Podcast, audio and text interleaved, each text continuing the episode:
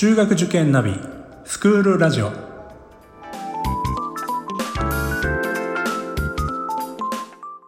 スクールナビゲーターののびるです。この番組は中学受験を目指すご家庭に学校の先生からの生の声や受験に役立つ情報をお届けするラジオです。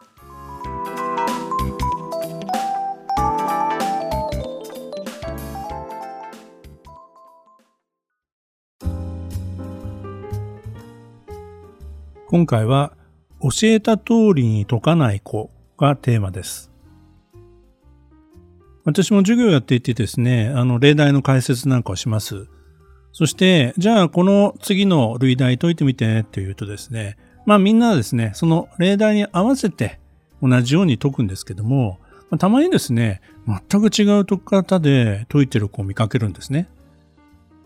まあ普通はですね、多くの先生はですね、今解説した通りに解いてみてというふうに、まあ促すわけですけど、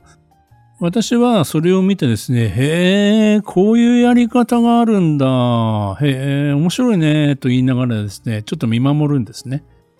合ってるとか合ってないとかですね、まあ合理的かそうでないかみたいなところ、まあこういったところをですね、指摘せずにですね、この子、この先どういうふうに考えるのかなというのをですね、見たくてしょうがなくなります。もちろんですね、ほとんどの子は言われた通りに解くわけですよね。そして、まあこの問題に対して、まあ一番効率の良いですね、やり方を学ぶわけですけども、まあそういうですね、再現性というか、そういったものも、まあ受験では求められます。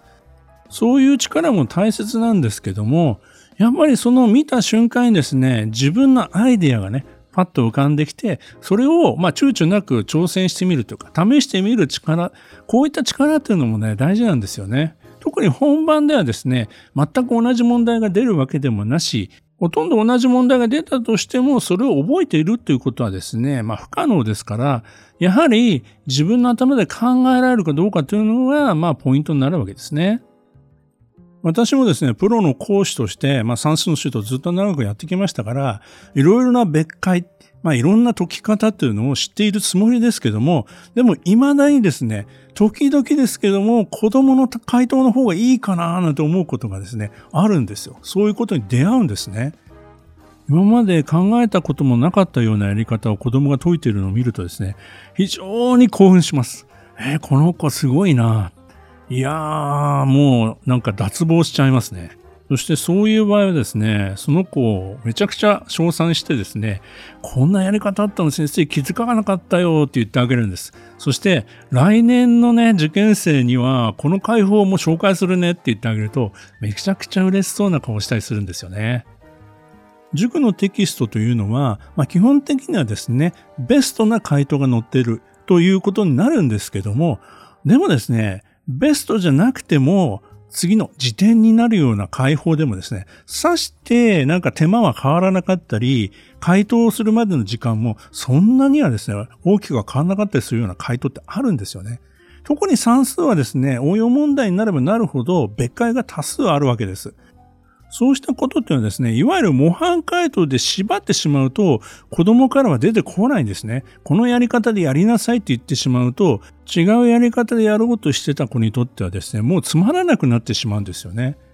これはですね、あの、お父さんお母さん方が勉強を教えるときにも気をつけていただきたいんですけども、子供がですね、模範解答通りとか例題通りに解かなくてもですね、一旦はですね、ちゃんと受け入れてあげてほしいんです。そして、もしもできるならば、それを吟味してですね、あ、この子の考え方、模範解答よりは、まあ、多少ね、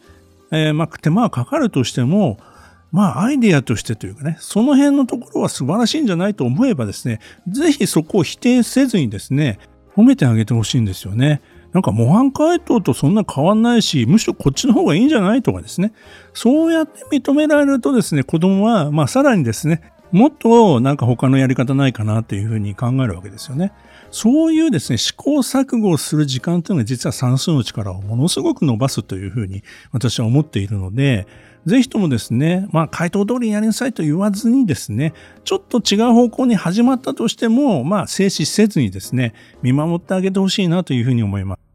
もちろん入試ではですね、一番合理的で、まあ最速で答えを出せるものがいいんですけど、そういったものってのはですね、受験学年になってからですね、本格的にそういうものを覚えていけばいいわけで、それまではですね、むしろ試行錯誤を楽しめる子の方が最終的にはですね、本番も強いと私は思ってます。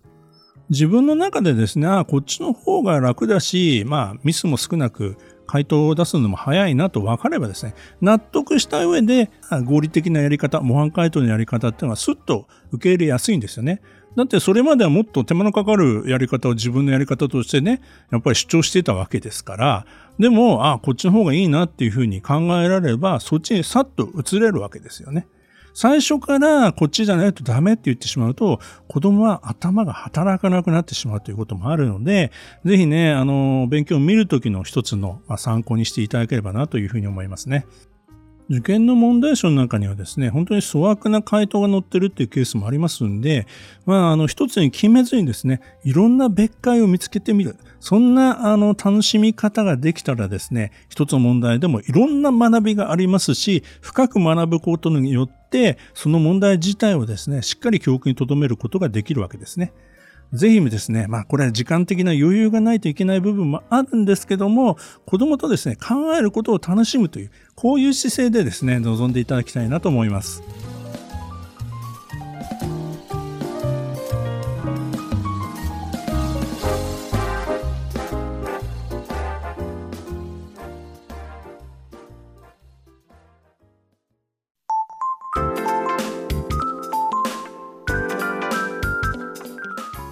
スクールラジオでは番組への感想、出演してほしい学校など皆様からのお便りをお待ちしております。また受験に関する質問や相談にもお答えしていきますので概要欄の Google ホームからお気軽にお寄せください。Apple、Amazon、Google、Spotify などの無料のポッドキャストアプリで購読やフォローなどのボタンを押していただくと更新情報が届きますので便利です。それでは次回もスクールラジオでお会いしましょう。